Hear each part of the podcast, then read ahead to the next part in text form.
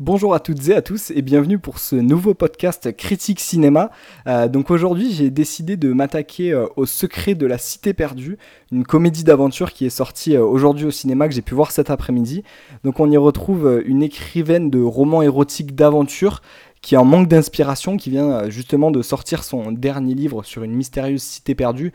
Donc c'est euh, une auteure qui a, plus trop de succès maintenant, mais qui en a déjà eu avec euh, ses romans justement érotiques. Et en pleine promotion de ce dernier livre, elle se fait enlever par bah, le méchant de l'histoire. Hein. je saurais pas trop comment vous le, décrire autrement, hein. vous verrez plus tard pourquoi, qui souhaite trouver le trésor de cette cité perdue, donc on croyait pourtant fictive et accompagné euh, d'un mannequin qui sert de tête de proue à ses livres, qui sert de, figure masculine dans ses romans érotiques. Ils vont tous les deux tenter de s'échapper et de trouver euh, le trésor les premiers, donc euh, poursuivis par le méchant.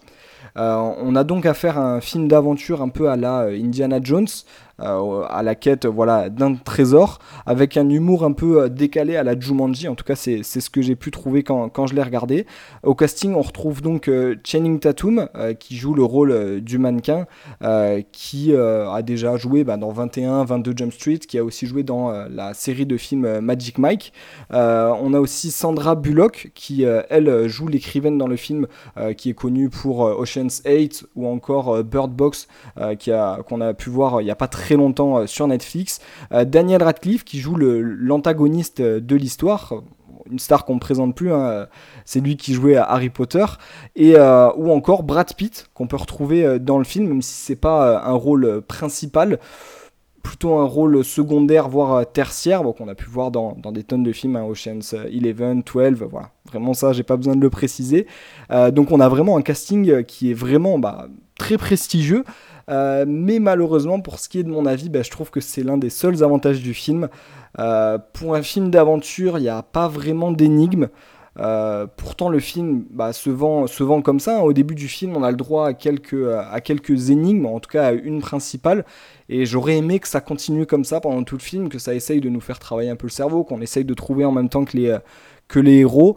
Mais finalement, ça s'arrête là. C'est vraiment juste on suit deux personnages poursuivis par un méchant dans la jungle et ça s'arrête là. Il y a une petite histoire de fond, mais c'est pas. Euh, bah, il n'y a ni trop d'aventure, ni trop de comédie, et c'est vraiment dommage avec un casting comme ça de, se reposer sur lui. Euh, donc, comme je vous disais, il y a un peu d'humour, mais euh, moi, j'ai pas rigolé à haute voix dans le cinéma quand, quand je l'ai vu.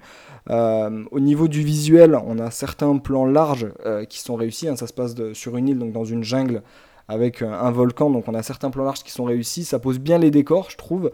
Il y a certaines situations qui, sont assez chouettes, mais des situations qui s'enchaînent euh, vraiment euh, très chronologiquement. Euh, on s'y attend, c'est vraiment très prévisible. Et en plus, il y a vraiment, j'ai trouvé en tout cas, une surutilisation des fonds verts. Ou en tout cas pas très bien fait, on, le remarque, il y a beaucoup de films qui s'en servent, évidemment c'est pas du tout un problème, des, les effets spéciaux, les fonds verts, etc. Mais là on, le remarque beaucoup, je l'ai beaucoup remarqué et je trouve dommage qu'en 2022, pour un film avec un casting comme ça, bah, ils se permettent pas de, mettre euh, le budget qu'il faut pour avoir tout qui suit derrière. le côté scénario, ça, c'est pas de la faute, euh, c'est pas de la faute des investissements, mais euh, pour des films où le scénario est pas très réussi, je pense dernièrement à, Ambulance que j'avais pu voir, même, s'il était sympa, il y avait des décors qui étaient très bien faits, il y avait beaucoup de scènes d'action très réalistes. Et bien là, justement, c'est un peu gnangnan, c'est un peu mou. Euh, les scènes d'action n'y croient pas vraiment. Il euh, y, a un humour qui est un peu décalé, mais peut-être trop décalé.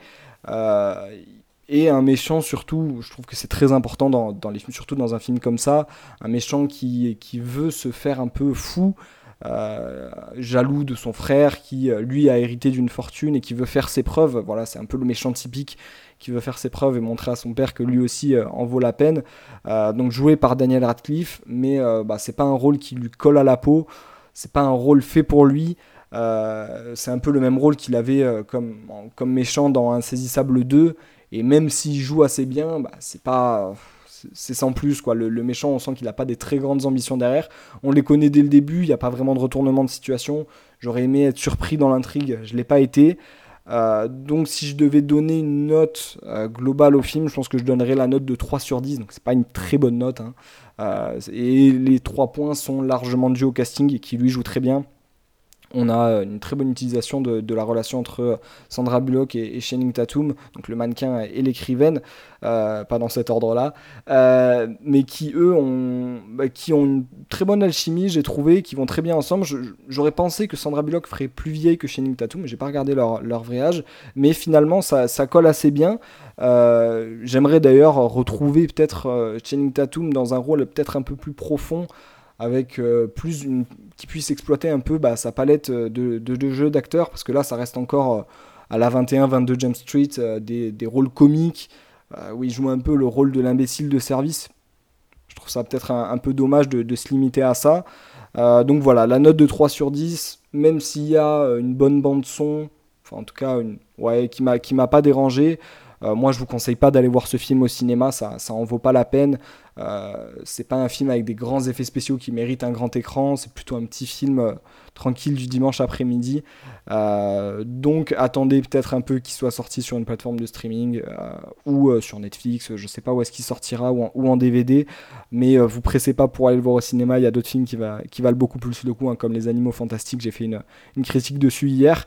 et d'ailleurs, je vous en referai bah, prochainement dans, dans, les semaines qui arrivent, et d'ici là, bah, je vous souhaite une, une très bonne journée et je vous dis à bientôt.